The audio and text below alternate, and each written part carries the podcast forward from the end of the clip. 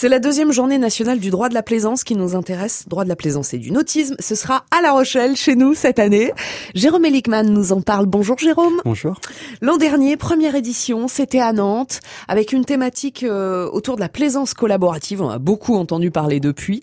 Ça a bien marché, cette première édition Alors ça a été un, un vrai succès, cette première édition. On a eu plus de personnes qu'escompté, donc plus de 160 participants, et venus de toutes les façades euh, du littoral de la France. Donc voilà, c'est ouvert à tous, hein, il faut le rappeler, Ouvert ce sera le même principe euh, pour cette deuxième édition. Exactement. Euh, deux thèmes donc retenus cette année euh, pour cette journée du 2 juin. La gestion des ports de plaisance et fin de concession.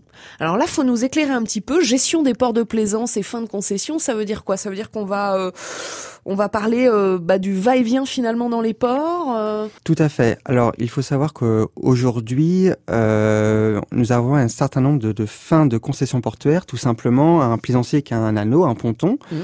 Euh, eh bien, pour euh, beaucoup d'entre eux, ils vont arriver à leur fin de contrat, et donc on, demain, on ne sait pas trop comment ça va se passer. Euh, ces anneaux qui vont être libérés, est-ce qu'ils vont être euh, revendus, reloués? Il y a différentes solutions euh, qui sont en train de se tramer, sans qu'on ait aujourd'hui vraiment une solution.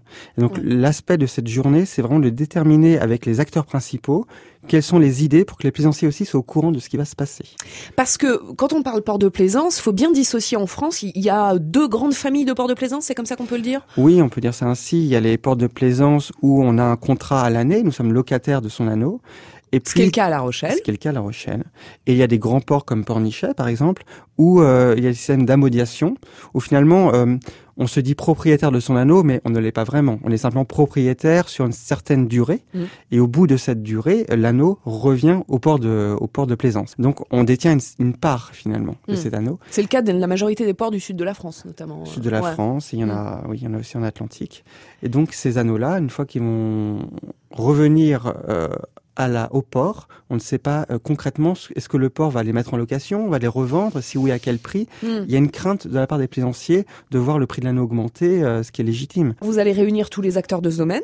Oui. Tout le monde va cogiter. Oui. Des idées vont émerger. Et euh, ce qui va être euh, intéressant, c'est que les intervenants viennent autant de la région euh, PACA, Méditerranée, que Atlantique, puisqu'il y a des visions différentes et on a Mm. vraiment souhaité confronter euh, les différentes visions des choses.